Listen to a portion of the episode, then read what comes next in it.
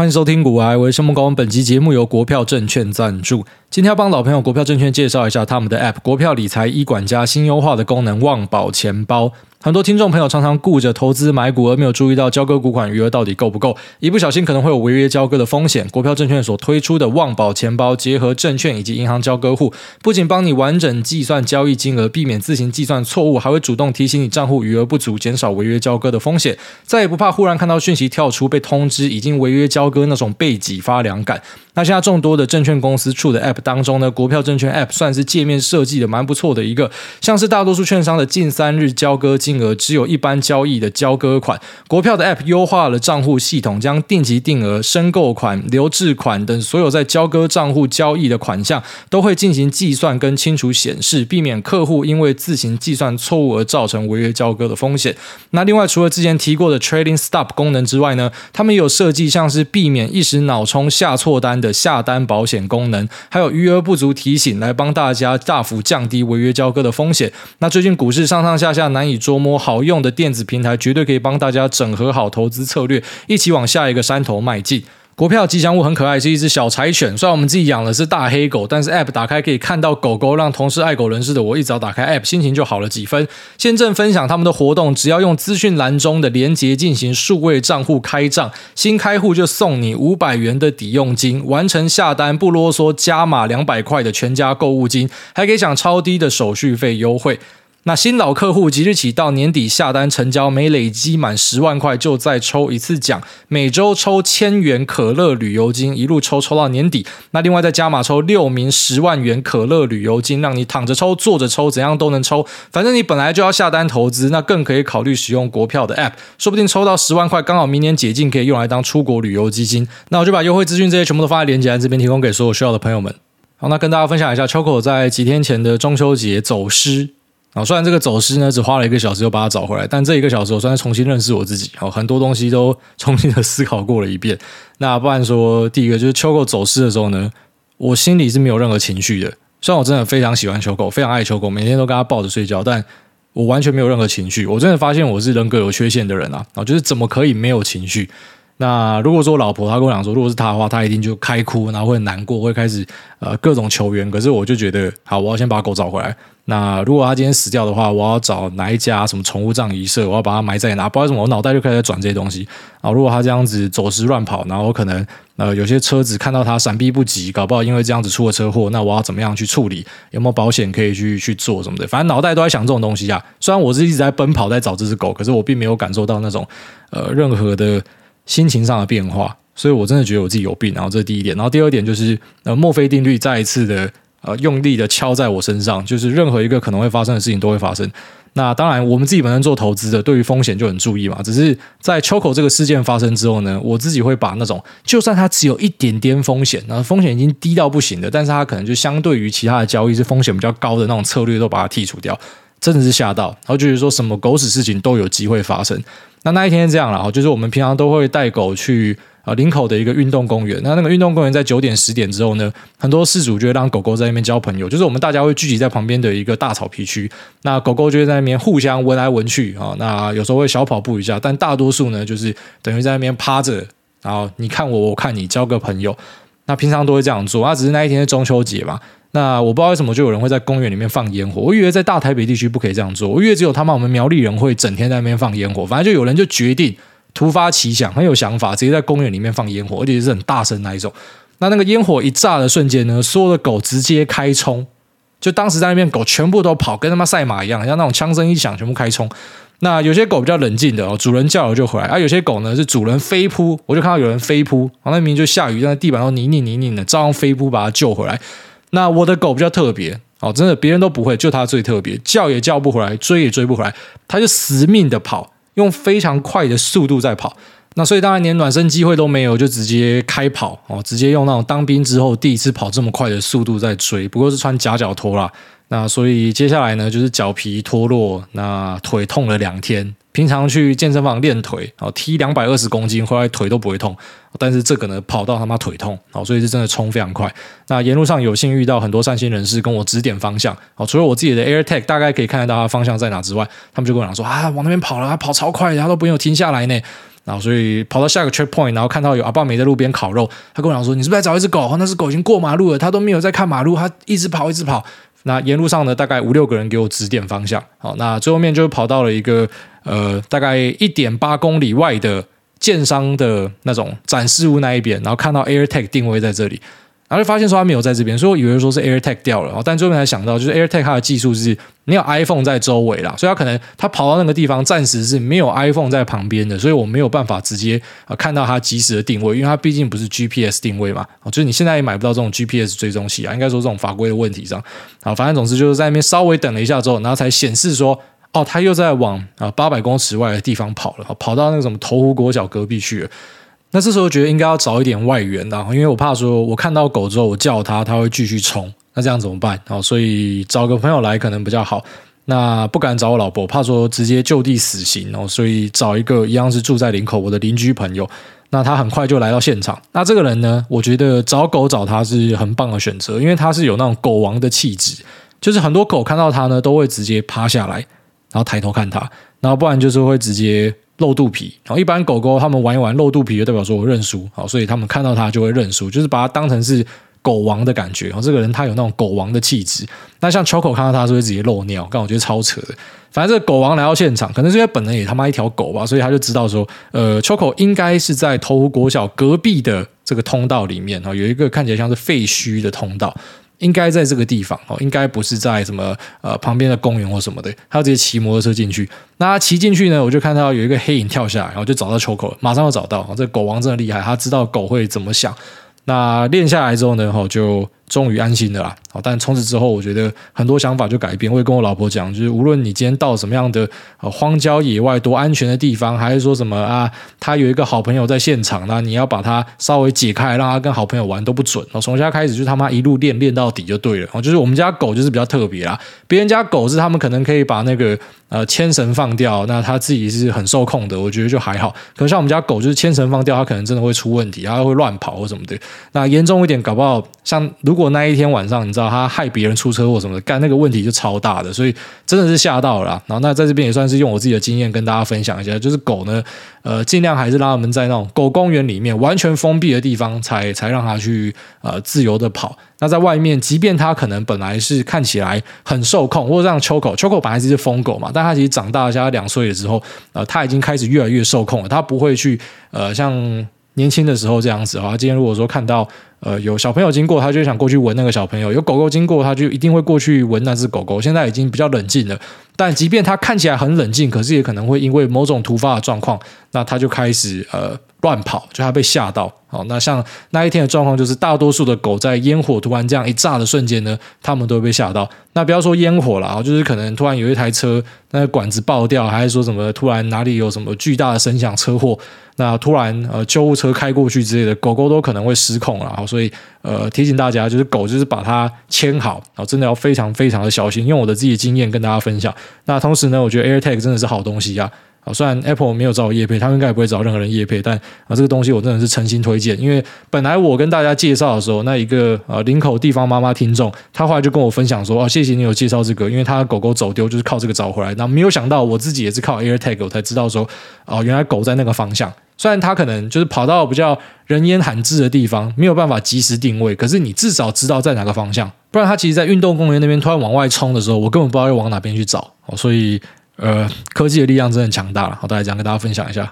好，那我们进入市场话题啊。这两天又是腥风血雨。昨天美国股市道琼是千点大招待，那纳斯达克呢五趴招待，费半呢哦直接摔断腿。那隔天早上的台股倒是蛮意外的哦，因为台币在昨天呃 CPI 开出来之后就直接屌扁一顿嘛。我记得盘中是只有看到零点八趴，后来就跑去睡觉了。好，所以它是直接屌扁一顿，但是呃台股今天却没有大暴跌。好，本来大家是预期说今天应该大暴跌，那个汇率杀成这样子，应该是有很多资金会跑出去，surprise motherfucker。但是很多人会讲说，可能是因为国安撑盘或什么的，反正那个都是呃随人解释啦。然后，但台股就是比大家想象中的强一些，至少我们以当天的表现来看。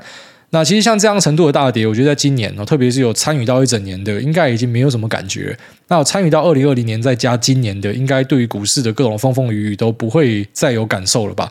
哦，至少我昨天看到那种千点，我只想笑，就是我没有任何的呃特别的感觉。像之前可能啊第一次看到熔断潮的时候是会紧张的，哦，但是现在看到这样的东西就觉得嗯啊，美国股市正常发挥，全球股市正常发挥。哦，今年不是狂涨就是暴跌啦，所以没有那种可以让你好好休息的一段时间。那我觉得最重要的就是资金控管，所谓资金控管就是不要有过额的杠杆啊，那不要有融资的部位。其实，在这样的状况之下呢，你会发现，诶，美股从五月到现在是在差不多的区间。它只是剧烈的震荡，但区间是差不多的啦。好，所以其实如果说你的资金有控好的话，应该是不会有太多的损失才对。就是你有些人可能会在看到它上涨就追嘛，然后看到跌又在砍，然后再追又在砍。那过去的四五个月，可能你就发现你的资金整个大缩水嘛。但如果你就放在那边的话，其实过去的四五个月，虽然很多时候会让你呃一下高兴一下难过，可是其实停在差不多的位置啊。那我觉得今年就是一个很好的训练哦，就让大家明白说这种风险控管的一个重要性。那当然，昨天的大跌可以直接归因的就是 CPI 数字不合预期哈，不合 Street 的预期。那所谓 Street 预期就是说各家机构他们都会有所谓的首席经济学家跟分析师嘛。那这些分析师他们大家讨论开会就会给出一个 guidance 哦，就是我猜呃这个数字应该会是多少。那只是在我们过去几个月的分析，大家应该都发现一件事，就是干他们猜的超不准的。哦但不是要吐槽他们是废物哦，你要记得这些人都是顶尖的经济学家、顶尖的寿星阶级哦，都是那种最顶最顶的分析师，可是他们都猜不到。所以其实你看完这个，你要很明确的明白，我一直跟大家强调的一个概念，就是如果有人真的可以预测市场的话，他就不会在这边跟大家讲话，他就是比巴菲特更卓越的存在。就是你真的很难去做这种预测。那我们可能在下一集跟大家聊一下 Howard Marks 的 memo，但我们这边稍微截录它里面讲到一段，他这一次又在跟大家讲这个预期是一个呃没有。太多作用的东西，特别是在讲呃这种 macroeconomics 这种总经相关的东西，呃，其实预期是没有太大意义的，因为它的 input 太多了，你有太多的数据可以去影响到你的判断。当你把这么多的 input 凑在一起，那你要去整理它，你要去处理它，最后面你要输出嘛。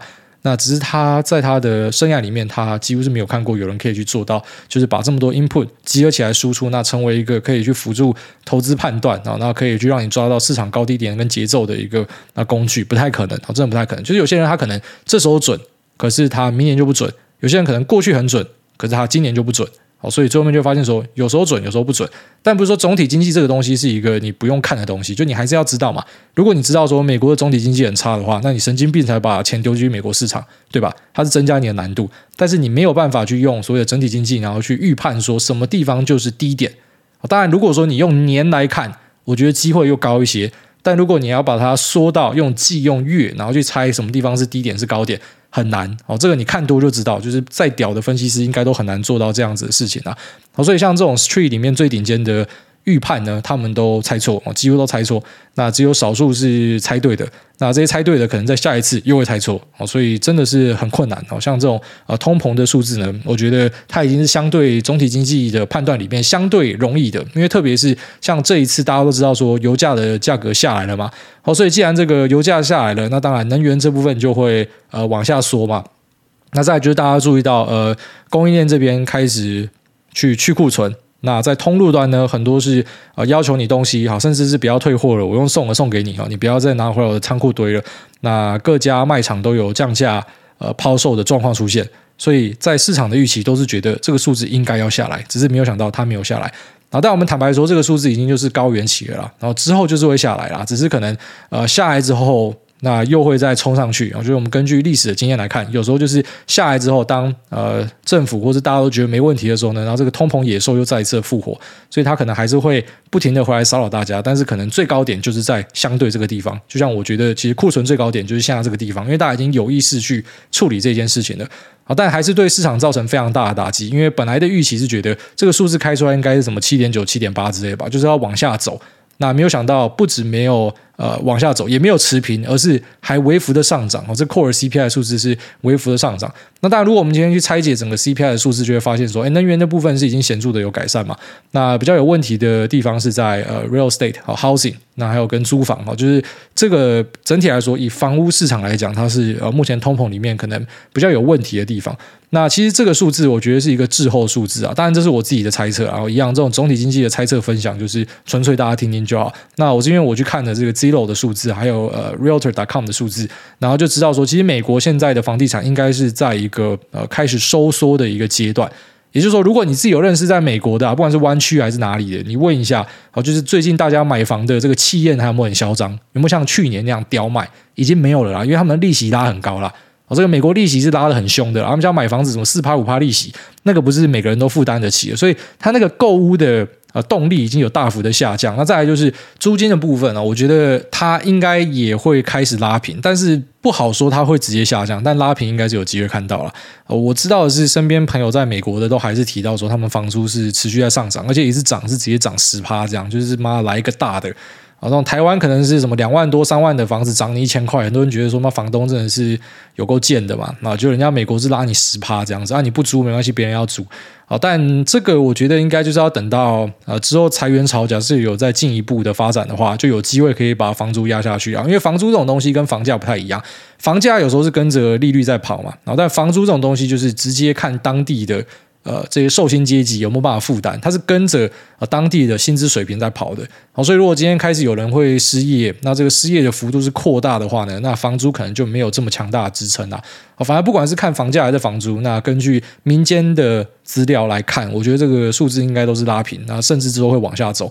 所以呃，Fed 这边看到的东西可能是比较滞后的啦。哦，但是当然，他们应该还是会按照他们现在看到的数据去出牌，也就是说，他会继续升息，而且会升可能比之前更大力。那我们现在看，呃，像是 Nomura 跟 Goldman Sachs 都直接上调了他们今年的升息预期。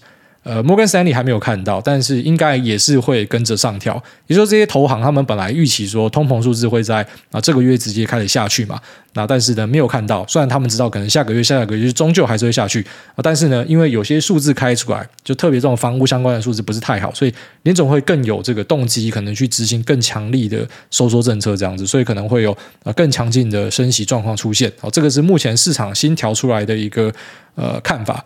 但一样，他们可能也会被打脸，懂我意思吗？就说不定他们调完之后，后面联总会不是这样跑，因为我们在过去的一年就是发现这种机构的预判其实很多都是不准的。哦，那也不是说我们笨啊，他们已经是最顶尖的人了，最顶尖的人都猜不到，那真的是很难猜的一件东西啊。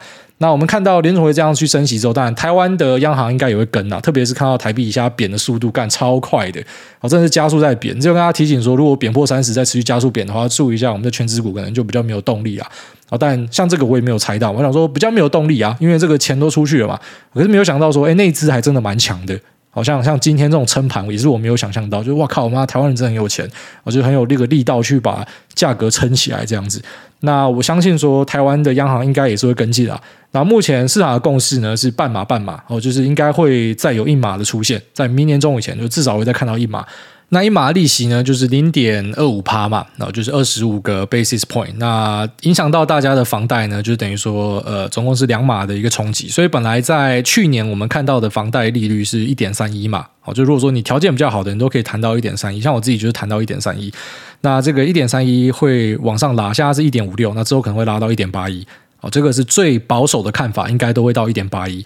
那如果说联总会决定要让利率停在高点一阵子，直到通膨下去的话，那台币持续软屌，说不定会再加码。哦，所以我觉得大家都应该要先用一点八一作为一个基本款，那稍微再抓个 margin，可能再额外算个两码三码的 margin，去估你的房贷支出会比较好一点。啊，我觉得现在是一个要稍微小心一点的时代。那不只是股票做资金控管，其实房地产部分也是要做好你的资金控管。那当然，一般我们比较常听到就是说，房贷的支出大概占你收入的三成嘛。那其实这个我觉得是承平时期可以这样看。啊，但如果说今天是有些人可能会被裁员，有些人可能会失业，或者有各种突发状况，啊，类似这种秋口这种，你以为说他怎么可能会乱跑？他已经变得很稳定了，就妈的有些事情就是会发生。你要更保守一些的话，我尽量会压在啊三分之一以下啦。那当然，如果你今天是一个小家庭，你们是两夫妻一起赚的话，你们的三分之一额度就稍微高一些嘛。所以尽量用自己的收入去抓，你房子可以买多少。不要去做一些超额的消费，就是你明明就知道说啊，这个东西买下去，你要缩衣节食到很夸张的程度，什么你的房贷是你的收入七成、五成，很多人是这样嘛啊，那你这种就等于你完全没有抗打击的能力，因为如果说你的房贷是五成、七成的话，代表你几乎是没有办法存到钱啊，就如果说你的薪水没有破什么十万以上的话，你应该是很难存到钱。那你都没有存款的状况之下，如果你今天遇到了，你被裁员或啥小的，未必是你雷哦，可能就全球经济状况的变化，那你可能就会导致你这个房贷会会出问题哦。所以给大家建议还是说啊，尽量要去看好自己的这个资金哦。所以资金控管就是你要先去考量各种的风险，你不要只看到说上档的 upside 有多少，你要先看你的 downside 可能是怎么样。我觉得如果说你撑不住，会发生什么样的状况？所以呃，要买房的稍微评估一下，就是先去看一下。自己月收入的量哦，然后去算一下，就是你的三分之一可以买到什么样的房子。而、啊、这月收入尽量不要用年收去算，因为搞不好你去年拿得到这么大的分红，今年是拿不到的。哦，那整个经济的状况是有改变的，所以就单纯的用月收，先不含 bonus。好，bonus 拿进来算是加分，算是给自己喘息的空间，有额外的存款跟投资的钱。好，用一般的月收去算，那三分之一的呃这个收入呢，可以拿来付房贷或者你的房租。那剩下的呢，要是可以生活外加存到一些钱的哦。如果说你是三分之一的钱下去之后呢，那扣掉你的生活费什么，你是完全没有办法存到钱的话，那你遇到升息啊，这就是我们讲压倒骆驼的最后一根稻草。明明就只差几千块，可是它这个几千块加上去，你整个现金流变负的哦，那就会产生很大的问题。所以在这边稍微跟大家提醒一下，然后就是现在我们看到这个通膨数字，本来预计在这个月要下来啊，但是呢，跌破大家眼镜。那虽然我们都知道这个数字有可能是滞后的啊，不过呢，联总会还是只能够按照他看到的数据去出牌嘛。那坊间也开始有很多分析师去担心说，联总会会不会因为这样子反而呃做过头了哦？因为它升息的效果可能要几个月之后才看得出来。那他现在一直看过往的数据，然后疯狂的升息，就到几个月之后，搞不好会引发一些大爆炸。我们之前跟大家呃笑说，现在已经不是什么软着陆、硬着陆，是脸着陆嘛。如果说他真的屌升升到后面，可能会变软着陆了，然后直接软趴是他妈甩在地上，那真的会痛死啊！那我们还是要去小心这种呃各种潜在可能会发生的天灾人祸，有时候是天灾，只是呃人为想要去介入去做一些东西，然后最后面变成人祸加强上去，然后各种最坏的状况都会做一个考量。那尽量把金流呢抓得稍微宽松一点哦，特别是你还没有头洗下去的，赶快去做一些调整啊。那头已经洗下去了，就是要赶快想办法呃去找到更多的收入吧。就如果说你现在卡得很紧的话，你要知道说这个呃息是会继续升的啦。好，虽然台湾应该不会像美国这么阴，可是。呃，跟个半码一码应该是很有机会啦。那如果说人家一直停在利率的高档，那你必须要跟，不然也台币狂贬之类的。呃，那这个也是有机会会再去影响到大家，然后都要去把这个列入考量，会比较好一点。那接下来我们进入 Q&A 部分。第一位何主播他说：“梦工老公，我是阿荣啦，呼噜噼啦稀里呱呱，嘎嘎呜呜妈妈啦啦，被干出汁了，熊市赶快结束，拜托梦工老公再说一次，稳稳的。”好，稳稳的。下面为这个 C H 底线 L，他说：“你确定 no lower 了吗？”哎大您好，最近各种坏消息，市场感觉也不像过去那样积极，未来好像也不会有好消息，感觉晶圆代工只能够当餐盘，IC 设计只能设计圣诞灯泡一样。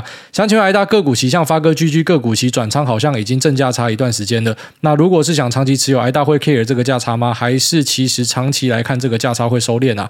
那另外，请问哎大要怎么去评估未来的本益比呢？像发哥可以跟 Qcom 比，NVIDIA 稍微可以跟 AMD 简单比较一下，但 Tesla 这间传产科技股要跟谁比呢？谢谢挨大，祝全家开心。好，那这个观察是还蛮不错的，没错，这个发哥他在除权息那时候他是正价差好几点哦，那现在呢，我没记错，今天是正价差一点吧。那有蛮多的个股期都有出现正价差的一个状况，所以它确实就让持有个股期变得没有那么有优势。好，应该还是有优势，只是没有那么有优势。像发哥那时候在除权息的正价差这么大，是因为很多人要用股期来闪股息的税嘛，所以。呃，这个期货的需求突然放大，就会呈现有很不错的正价差。那现在我发哥跟 GG 是透过半导体期持有，我之前有跟大家分享过这个指数，我觉得它是还蛮不错的。唯一的缺点是我不喜欢它把台积电锁一个上限。但除此之外呢，呃，这个专注在半导体的持股这件事情还蛮符合我的风格的。那外加那个比例上，啊、呃，台积跟发哥，我记得他们现在比例应该是台积二，发哥一吧。那再来就是其他的半导体大权重，其实那些东西跟我平常会压的东西还蛮像的，所以我直接把呃半导体期买下来去取代我的个股期啊，那比例上是一模一样，等于直接换过去那一边。那那边还是有逆价差可以赚，只是它的呃造势没有很积极啊，所以你在挂单上可能比较麻烦一点。那我是不建议大家去持有这个东西啊，这比较进阶一点。只是我现在是。呃，换到那边去持有，这个稍微跟大家分享一下。好，就是有注意到这个正价差的状况，没有那么有优势的时候，当然我就换去别的地方持有。然后再来就是问这个同材要怎么样去做对比啊？发哥跟 Q 康比还蛮 OK 的，我觉得他们的 P ratio 是差不多的。那呃，产业的结构上也是差不多的，产品组合上呃有差距，但是大致上来说差不多。就是手机是主体嘛，那开始有去做一些副业。好，把副业的东西拉大。那 Qcom 的部分就是在车用的部分很大力的在做。那发哥呢，我觉得就是这个 Smart Home、Smart Edge 的部分很用力的在做。好，当然这个其实他们两家都有互相在做彼此的东西。就像车用发哥有做，那 Qcom 当然有做呃这种 IoT 的东西，就都有啦。所以他们两个这样比还 OK 哦，就是这两家可以这样比。那 NVIDIA 跟 AMD 我觉得就已经不太能够比了，那个特性上就有差了。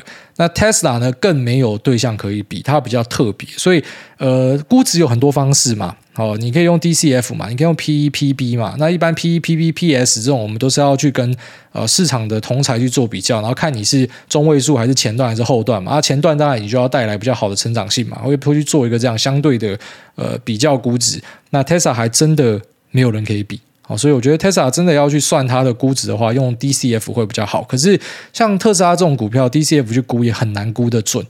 哦，就是我们连未来几个月的事情都说不定的，你怎么可以估到几年后它一定可以赚多少钱？谁跟你讲你一定估得到？好，那很多用 DCF 用的很顺的啊，不知道吐槽他们这个 DCF 不行或什么，因为我自己本身也会用这个估值去看，我等于是吐槽我自己啊。我就跟大家分享说，就是有很多时候是这样，你看未来几个月都看不准的，你怎么会觉得你看未来几年看得准？哦，过去那些科幻片他们在拍未来的时候，都嘛是拍得不准的，他们都没有想到未来的样子是怎么样，要么就是估的过度先进，要么就是呃过度落后，然后不然就是那个发展的方向完全猜错之类的。好，所以股票是真的比较捉摸不定啊。那产业的趋势是明显的，没错，只是说你要很明确的去算到它可以赚多少钱，这个我觉得会有挑战。所以像特斯拉这家公司，一般我们怎么样报呢？因为我们身边有蛮多特斯拉狂粉，然后那我们的做法是这样，呃，我们会去知道说每家工厂它可以做几台车，那它的成长速度是多快，它最高可以做到几台车，一台车的 ASP 是多少，然后去算一下它这样子可以出几辆车，外加赚多少钱。然后用这样去给它一个股价的啊成长估值去调整，好，一般我们是这样子做啊。那只是要跟同侪比的话，找不到，你其他车厂没有办法拿来跟他比。好，下面一位动感超人他说：“矮宝安安，矮宝宝您好，想请问矮宝在操作短线的部分，盈利状况下，矮宝是用什么方式操作呢？是属于移动式停利让获利奔跑，且至少保有保底获利，还是属于先平仓部分，确保此单至少不亏，剩余让获利奔跑，还是直接下单后不理止损设好，直到出场条件达到为止？谢谢矮宝。哦，这个。问的还不错，但是呃，怎么讲？它的变体还蛮多的、哦。如果今天是在用台子棋的话，会直接设一个 stop 位置。好，举例来说，我今天买在一万四千五好了。那如果说拉出去的话，我可能就设一万六千五 stop。所以到这个地方，我就是会把部位都出掉。那如果说还没有拉出去的话，会手动去控它。就是你不会在获利没有拉出来的状况之下，就跑去睡觉让电脑处理。好，我是这样做啦。那如果是个股的部分，我觉得就要更耐洗一些啦。我觉得指数有时候你看错就是直接出场，因为指数我们就在投机啊，坦白一点就这样了。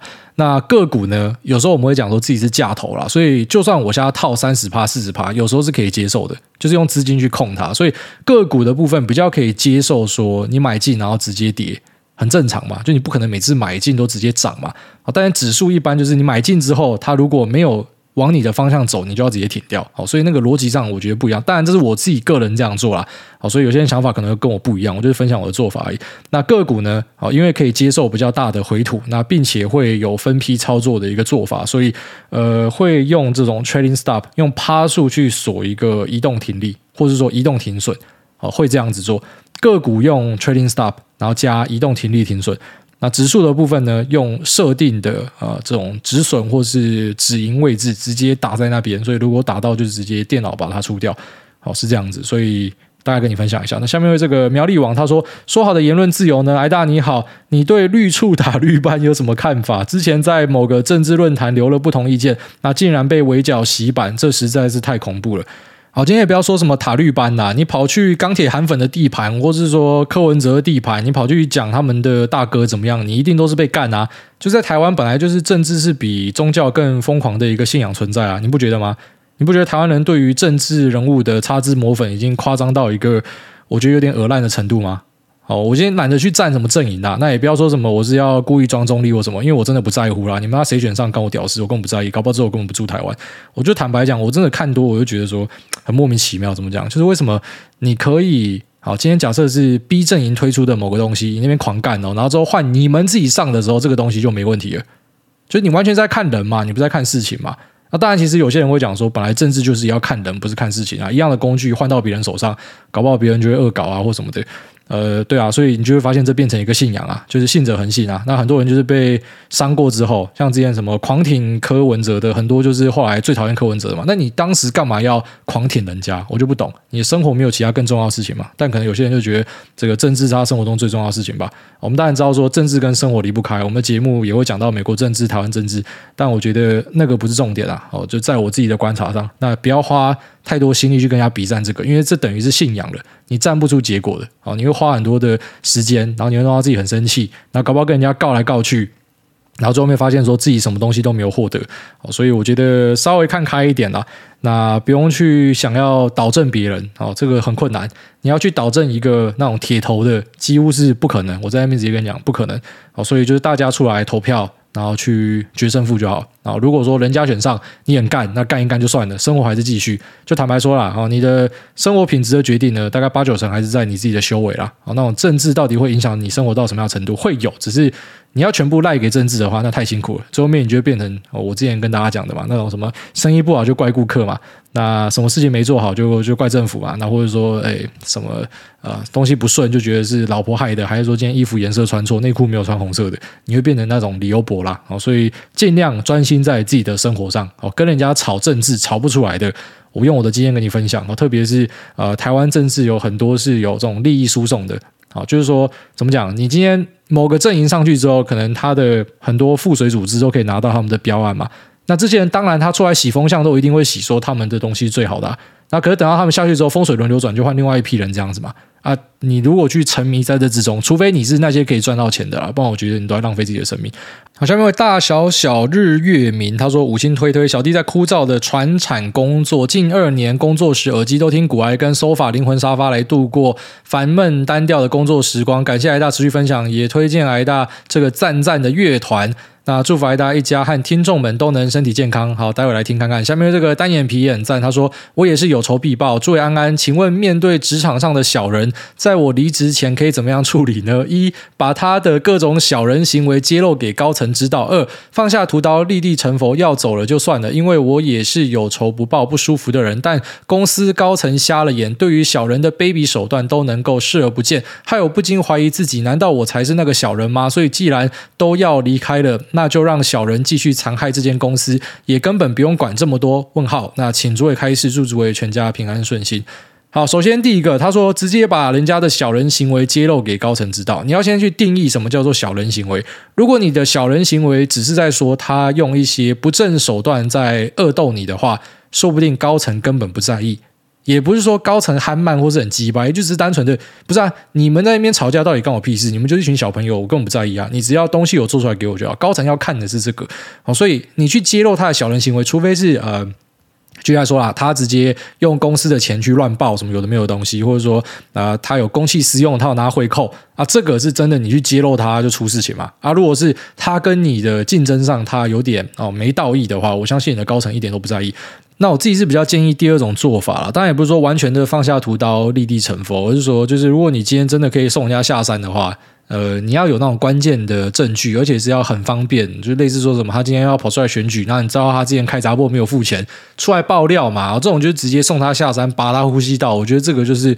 呃，敲在点上嘛，也不会花自己太多时间。可如果你要去跟他做一些斗争的话，你自己也要心理准备，一定会搞到自己心情很差，因为人家一定也会报仇啦，所以就会变成弄来弄去，他妈自己超累的。哦，就是社会上就是有这样子的人，有时候就闪过就好。你要去报仇，说不定最后面你变坏人，因为你要报仇的力道没有拿捏好，他变成比较可怜，你就看起来是比较难看的。哦，所以一般这种报仇的东西都是你可以顺手推他一把的时候，妈就直接送他上山，然后类似什么，呃，他真的有在做一些。会出事的，有法律问题的东西，好，那你就把它揭露出来，没问题吧？啊，可如果你要去挑人家的毛病出来，那可能有些东西是他也没有犯法，只是道义上不对，你还要跟你主管解释说为什么这样不对啊？那个就算了啊，那个就当成是有时候遇人不淑了，没关系啊。那再来呢，就是说，呃，高层。视而不见，所以自己是不是小人这一件事情，我我跟你分享一个东西啊，就是我那之前有参与的一个生意，那我在里面帮忙经营，然后那这个这个生意呢，我们有要管理的人大概十个人左右哈，那这十个人里面呢，有两个是属于那一种比较有意见的人，就他很常会跟我讲说，啊，就那时候我们叫我 Freddy 嘛，就是我那个英文名字，啊，Freddy 那个谁谁谁哈，我觉得他可以怎么样，他可以怎么样，好，因为他这样做的话，我们这个地方才会更好或什么的，他们会这样给我一些建议啦，那。我之前有一段时间都是把他们和谐掉，那他们当然之后就有跟我抱怨，因为我跟他们都有像朋友，他就跟我讲说，就是反正跟你讲也没有用啊，他们常会这样子讲。那一般讲这个就换我生气，我就想说什么叫做跟我讲都没有用，就是你的思考范围是你看一个人不爽，所以你跑来跟我哦，身为主管的人，你跟我讲说，你看他这样不爽，他这样做是真的会侵害公司的利益或什么的。可是呢，如果我今天要去导正这个人的时候，我可能会产生一些额外的代价。你知道，其实管人是一个很困难的事情诶。你知道，其实像我们呃。那时候在管理的人，其中有一个就是严重的玻璃心，他真的是玻璃到不行的。你只要去点他一下，什么他可能就是妈，明天就辞职，他就不干。可是他真的很会做事情，所以我真的会要求其他人稍微担待他一下，因为他的工作能力非常强。他只是极度玻璃，那到最后甚至直接讲开了，我只是说他就是一个玻璃，大家让他一下。可是你看他真的很厉害嘛，他做事情做得很强。所以其实主管他会有很多要考量的东西，不是你单纯的呃，就是觉得说好像。你看到的这个问题啊、他现在挡在我面前，他必须要解决。因为对于主管来说，这可能不是问题，因为他知道说，你管人就是要明白说，这不是在玩什么以前那种单机便利商店游戏，什么每个员工的特质啊，他的数值条你都看得到，那你可以直接、呃、完全的去破解，然后组出一个最强的团队，不是这样哎，就是每个人都有他自己的问题。有些员工看起来很好，对不对？可是他私下要跟你借钱，因为他家里有问题。所以在主管的眼中，我可能就不会觉得这个人这么好。即便你跟我讲说，为什么不是他升主管？因为我知道他有财务上的问题啊。我升他当主管，搞不好他把钱干走啊。当然他很认真没错，可是我不会跟你讲他的财务上的问题嘛，你懂吗？因为主管看到的东西跟你看到的东西不一样，所以未必是主管他憨慢，他故意不处理。就我的经验就是要告诉你说，有时候我们看到的东西是跟大家想的不一样。即便那种什么工作效率很好，跟人品有问题的人，有时候我们稍微忍他一下。那有些那种人品不好，工作效率又不好，这当然最简单嘛，骂我直接把他火掉。所以它其实比较像是一个综合评量啦，我觉得老板有时候不去处理这样的人，可能是有他的一个考量，哦所以你就释怀吧。下面为这个乌七巴菲特，这好像已经留言过跳过。下面为这个三代目石牌金城武，他说这就是第二只脚嘛？第三次留言两个问题，想要请诸位解惑。那最近因为威尔的强硬发言，美股又大幅修正，连带台股又再一次跌破万五。那请问诸位觉得这就是第二只脚吗？之后市场会不会慢慢的缓涨，还是这次不一样？联总会九月、十一月、十二月继续大幅升息，三二二把大家带向地狱。那最近稳帽忽然涨停，请问主委这是主力骗炮还是真爱真的来临？稳套是否有实质利多翻转？从三百七到三百到一百七到一百五，一路摊平的小菜鸡球开市。好，那首先他前面讲说这里是不是第二只脚？看起来是啦，哦，就是宏观上的第二只脚。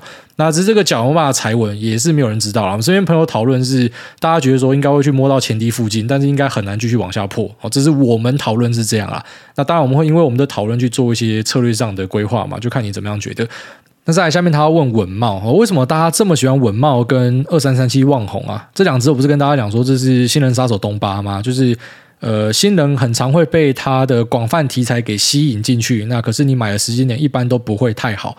那这个是有专业人士在玩的，像投信，我觉得看着就还蛮准的。投信买二三三七的准度还不错。那稳懋也是啊，稳懋很常会突然来一根，然后你等到三个月之后才知道是发生什么事情。好，就是他有很多这种消息人士在玩的。那他的股价最近不好的原因，当然还是因为 PA 的状况差嘛。好，这个在节目我跟大家分享到。那其实稳茂在去年来看，它应该是相较它的同材就宏捷科嘛，应该是相较宏捷科是比较有机会的。只是这个手机的需求反转啊，中国封城等等的影响，它是非常卓越的。哈，那像稳茂它的那个 PA 的库存量就不是好看的啦。那再来就是三五族公司，我大概在半年前就有跟大家提到，他们有开始有无薪假的状况嘛，所以呃，他的状况不是太好了。那你说现在拉的这一根在拉什么？我不知道哈，这种很多时候都要等到几个月后才才知道这样子。那文茂确实是好公司啊，只是在个股的投资上，还是不会建议一般散户用这种摊平的方式去操作。好，就是如果你今天买下去的话。你那个部位就 hold。好，那你要记得你买进的理由是什么？那如果说你觉得它之后还有机会的话，那更便宜，当然你要买更多没错。可是还是要去守好你的配置，不要说因为它更便宜，你买更多，然后这边买到变大股东，然后飘到变老公，类似这样，然后你的部位可能九十九趴都压在这只股票上面，那这只股票后面不行了，你就死定了。然后台股的供应链不可以这样子玩，这个是老生常谈啊。台股的供应链，你在那边跟人家讲长期持有的，或者很多人会讲说什么啊，之前那个某只个股很涨，那个谁报的，然后我现在要买赔钱，不是，因为台股本来就不是让你这种无脑长期 hold 到底的，台股不是每个都可以这样 hold 的。但也不是说美股就可以，只是因为台股供应链很多时候是它今年采用你的东西，明年就未必会采用你的东西。所以供应链如果你没有去抓到那种很准确的，你现在看的题材是什么，那你有跟在这个股价趋势上，其实很难把它做得好。那我觉得像稳茂跟二三三七又是呃供应链股票最难做的股票之一，哈因为他们的内线仔太多了，所以啊一般人要去竞争非常困难。你看到那种股价表现，你都要等到几个月之后，可能才知道到底发生什么事情啊。下面这个习近平最牛哦，这个是不是也留言过？哎，那个有很多新的 ID 出现，然后跟你们讲一下，就是你留言过之后，你下次就等几个月再留言呐，哈，就是有问题一次问完，然后让别人有机会留个言这样子。除非之后我们没有人留言的话，大家就欢迎呃。跟那个陈辉文一样哦，就同样陈先生一直打进来，那没有关系啊。但一般时候呢，就是要稍微休息一下啦。啊，但这是在先念你啊。他说。翻译翻译，什么叫做他妈的惊喜？哎，大你好，请问你觉得擦鞋童理论还适用这个时代吗？那昨天卖早餐的阿姨听到我有玩美股，劈头就问我有没有买特斯拉。现在 YT 财经频道有一半也都是在讲特斯拉，特到我实在是有点反胃。哎，大家觉得特斯拉适用于擦鞋童理论吗？谢谢。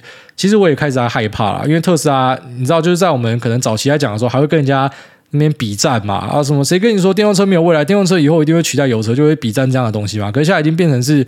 大家都认同特斯拉了，所以我也真的怕怕的啦，就是不会再想要去加大它的部位哦，真的会怕，因为现在每个人都有特斯拉。但是我觉得擦鞋童理论要看呐，就像呃美国股市哦，就如果说你今天看 Robinhood 的资料，你就会发现，呃，散户最爱买的东西其实都是那种大型蓝筹股啦。然后外加一些小型民营股，但是一般是以大型蓝筹股为主。像美国股市，可能很多散户都在买苹果嘛，然后买特斯拉嘛，那都好几年了，所以这些散户都赚钱啊。所以不是说什么散户就是一定赔钱命啊，哈，他不是这样看的。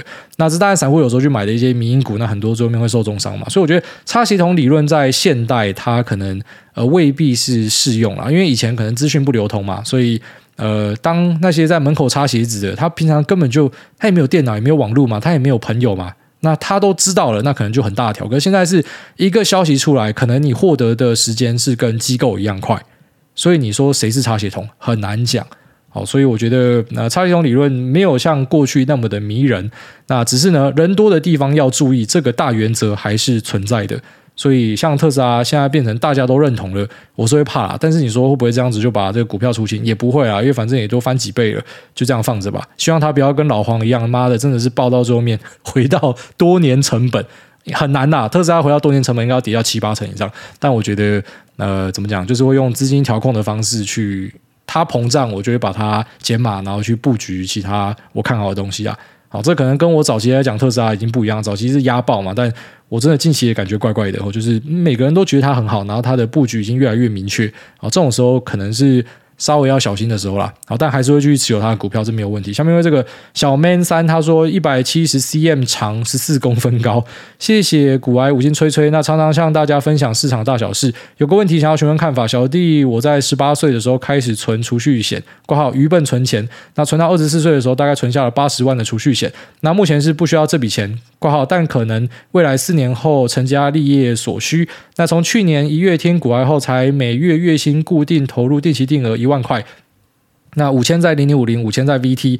想询问癌大，如果是您会解储蓄险后分批投入股票市场，还是会先将储蓄险搁着？那如有需要用钱的时候再解储蓄险呢？感谢癌大解惑。好，对，因为我上一集有吐储蓄险嘛，那我后来想一想，其实怎么讲，就是我在讲的各个东西，它都会因人而异，因时而异。好，就像你今天是大老板要节税，可能有些用到储蓄险嘛。所以其实我不会去讲每个工具它绝对是坏或什么，只是储蓄险很多拿来卖年轻人，那真的是在害你，那个是没错的。好，但是你可能是在蛮久以前买储蓄险的，所以你那个储蓄险的利率说不定不错。如果有个什么两趴三趴放在那边，可能可以，反正你都缴完了嘛，那可能没差。那只是很多现在要新买储蓄险的，你就要去算一下那个 IRR 是多少啊？这可能是人家不会跟你讲的。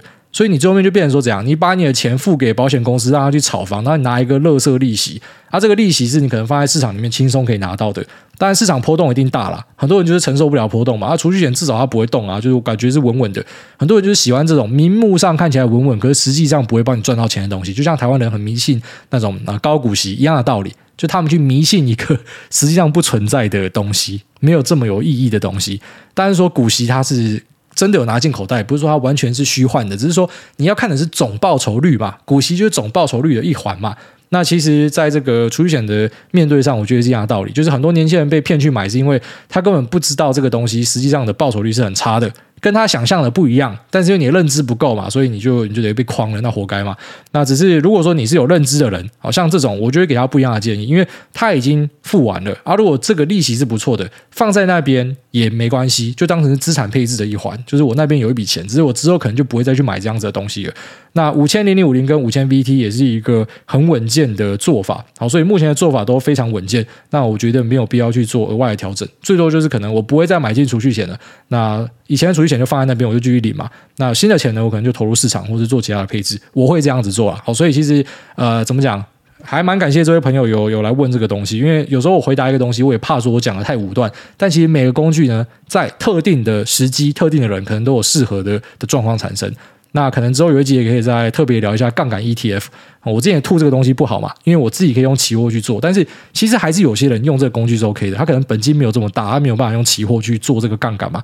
那他可能就会用这样子的工具，所以都是看人，然后看时机。好，所以大概这样子。那这期先聊这边就这样，拜。